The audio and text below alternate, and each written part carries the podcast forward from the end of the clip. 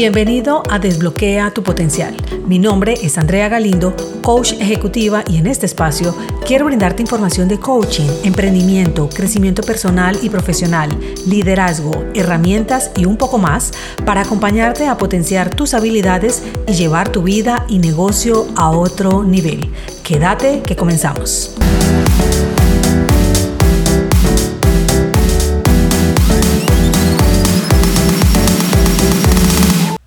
¿Habías oído hablar de liderazgo líquido? Bueno, este es un concepto que tomó mucha más fuerza luego de la pandemia, aunque sus inicios se dieron en el año 2002 por el sociólogo Sigmund Bauman, el cual introduce esta idea en su obra La modernidad líquida. Solo que después del confinamiento, la propuesta de este autor en las organizaciones tomó más relevancia y son más empresas las que cada vez están teniendo en cuenta esta nueva manera de trabajar, donde las jerarquías ya no tienen fuerza y todos dentro de la organización tienen el mismo nivel de importancia.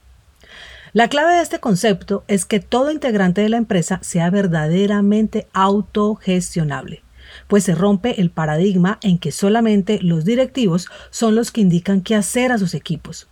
Con esta figura, cada persona se hace consciente del rol que tiene en determinada labor y actúa de manera proactiva según las metas que la organización o el área o proyecto se hayan propuesto.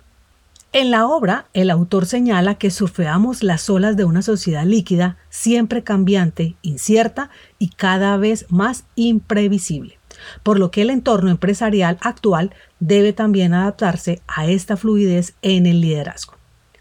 Las compañías que han empezado a implementar este modelo hace que los millennials, para los cuales su calidad de vida supera la parte económica y la estabilidad, puedan adaptarse fácilmente, pues hoy las empresas que han permanecido en la anterior cultura jerárquica están teniendo una alta rotación del nuevo personal contratado. Hace poco estuve dando una conferencia en una compañía donde el promedio de antigüedad de su equipo de líderes era de 15 años. Y el gerente general me indicó que las nuevas personas que ingresaban, sobre todo los millennials, ya no querían trabajar y que esa era la razón por la cual estaba contratando consultores, coach, para actualizar todo su equipo. No tenía claridad si esta opción iba a funcionar o si tal vez tenía que empezar a cambiar poco a poco su equipo directo por personas nuevas. Esta empresa tenía una cultura dirigida a las personas y eso se notaba en cada uno de sus empleados. Hablaban de los felices que se sentían trabajando en ese sitio, de las buenas remuneraciones que recibían, del respeto y empatía de sus líderes, y entendí en ese momento el por qué estas personas llevaban tantos años. Se sentía un ambiente tranquilo, colaborativo, solo que se conservaba la estructura jerárquica y por supuesto uno que otro líder con resistencia a dar el paso a la transformación.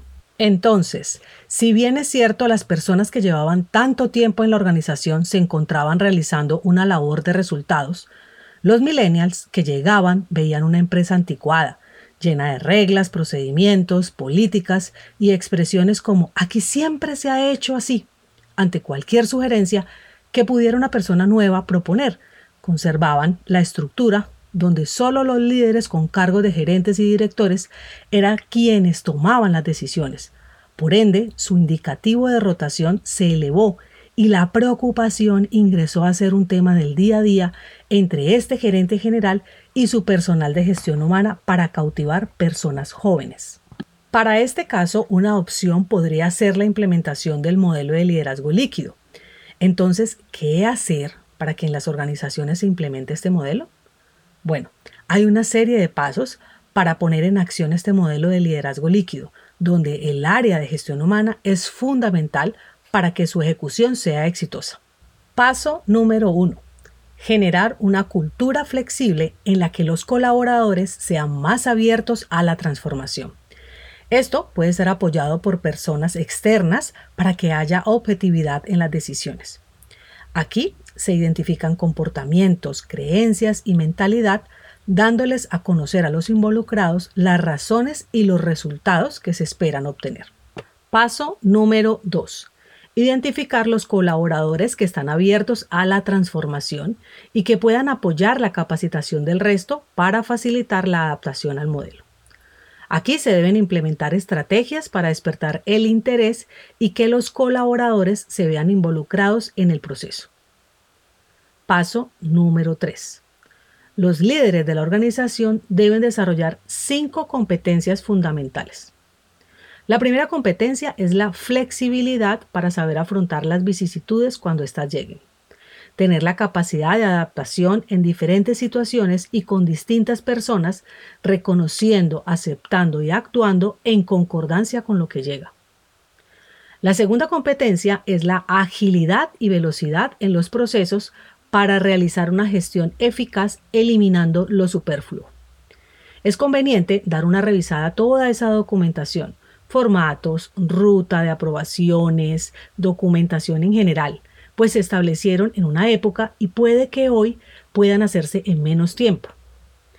La tercera competencia es la adaptación a la transformación. Y aquí normalmente diría transformación al cambio. Solo que hace poco escuché en una charla que los cambios se pueden revertir, mas no la transformación, pues se trabaja desde la conciencia del ser. Esto permite que perdure a través del tiempo.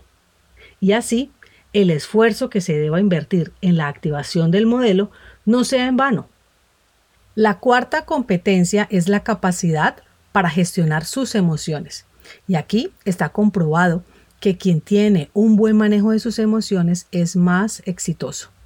Ya aparte del coeficiente intelectual, las grandes empresas miden el coeficiente emocional, encontrando que quienes tienen una mejor gestión emocional son líderes que consiguen trascender y conseguir resultados extraordinarios.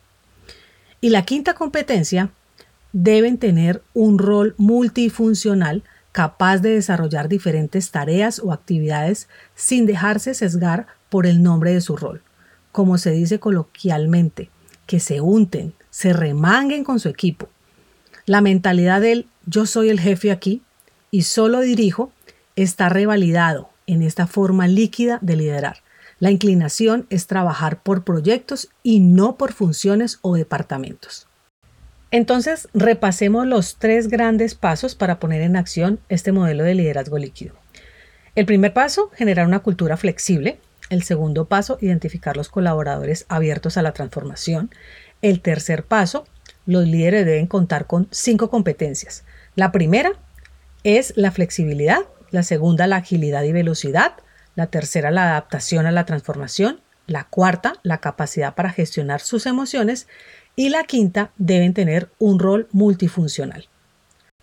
Este modelo facilita que los equipos aporten más ideas, sean más creativos, pues saben que pueden decir las cosas como son, bajo una construcción de relaciones de calidad que los empodera y donde la confianza y la seguridad les permite gestionar cualquier incertidumbre de una manera fluida y equilibrada.